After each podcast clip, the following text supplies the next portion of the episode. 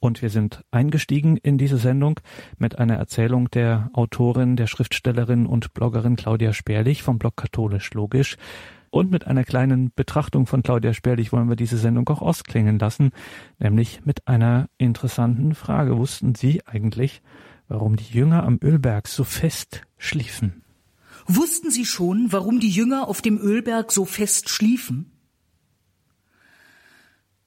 Darauf kam Jesus mit ihnen zu einem Grundstück, das man Gethsemane nennt, und sagte zu den Jüngern, Setzt euch hier, während ich dorthin gehe und bete. Und er nahm Petrus und die beiden Söhne des Zebedeus mit sich. Da ergriff ihn Traurigkeit und Angst, und er sagte zu ihnen, Meine Seele ist zu Tode betrübt, bleibt hier und wacht mit mir. Und er ging ein Stück weiter, warf sich auf sein Gesicht und betete, mein Vater, wenn es möglich ist, gehe dieser Kelch an mir vorüber, aber nicht wie ich will, sondern wie du willst. Und er ging zu den Jüngern zurück und fand sie schlafend. Da sagte er zu Petrus, Konntet ihr nicht einmal eine Stunde mit mir wachen? Wacht und betet, damit ihr nicht in Versuchung geratet. Der Geist ist willig, aber das Fleisch ist schwach. Wieder ging er weg zum zweiten Mal und betete, mein Vater, wenn dieser Kelch an mir nicht vorübergehen kann, ohne dass ich ihn trinke, geschehe dein Wille. Als er zurückkam, fand er sie wieder schlafend, denn die Augen waren ihnen zugefallen. Und er ließ sie, ging wieder weg und betete zum dritten Mal mit den gleichen Worten. Danach kehrte er zu den Jüngern zurück und sagte zu ihnen, Schlaft ihr immer noch und ruht euch aus? Siehe, die Stunde ist gekommen, und der Menschensohn wird in die Hände von Sündern ausgeliefert. Steht auf, wir wollen gehen. Siehe, der mich ausliefert, ist da.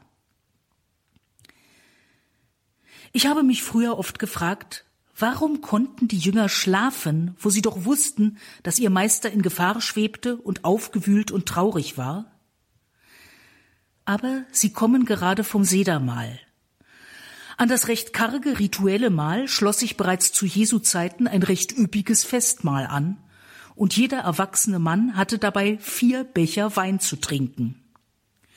Und nun stellen Sie sich vor, es war ein langer Tag, Sie haben reichlich gegessen, reichlich Wein getrunken, sind emotional aufgewühlt und haben dann noch in der Nacht einen nicht ganz kleinen Fußweg zurückgelegt.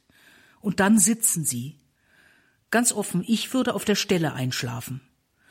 Ich wundere mich eher, dass der Herr nicht schlief und bringe das mit seiner Göttlichkeit und dem Wirken des Heiligen Geistes in Verbindung. Seine leicht vorwurfsvolle Frage verstehe ich als Ausdruck seiner Menschlichkeit.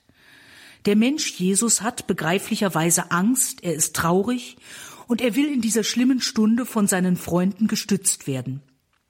Zugleich ist die Mahnung Wachet und betet immer ein Ruf zur Selbstüberwindung, die mit Gottes Hilfe möglich ist.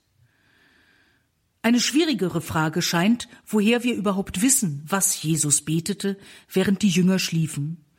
Die Synoptiker berichten übereinstimmend. Er ging von den Jüngern weg, betete, kehrte zurück, fand sie schlafend, weckte sie, indem er sie ansprach, dies mehrmals. Und schon ist es gar kein Problem mehr. Denn sie schlafen ja nicht sofort, sie hören sein Gebet und werden danach von Müdigkeit überwältigt. Es ist vorstellbar, dass ihnen das peinlich war, aber verständlich ist es.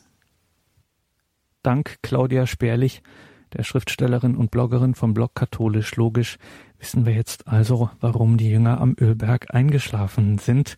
Damit geht unsere Credo-Sendung zu Ende. Danke Ihnen allen fürs Dabeisein, für Ihr Gebet, für Ihr Opfer, für Ihre Spende, für Radio Horeb, dass Sie unsere Arbeit überhaupt möglich machen. Und Gebet ist jetzt auch das Stichwort. Es geht um 21.40 Uhr weiter mit der Komplett, dem Nachtgebet der Kirche. Bleiben Sie dran und beten Sie mit. Einen gesegneten Abend und eine behütete Nacht wünscht Ihnen Ihr Gregor Dornis.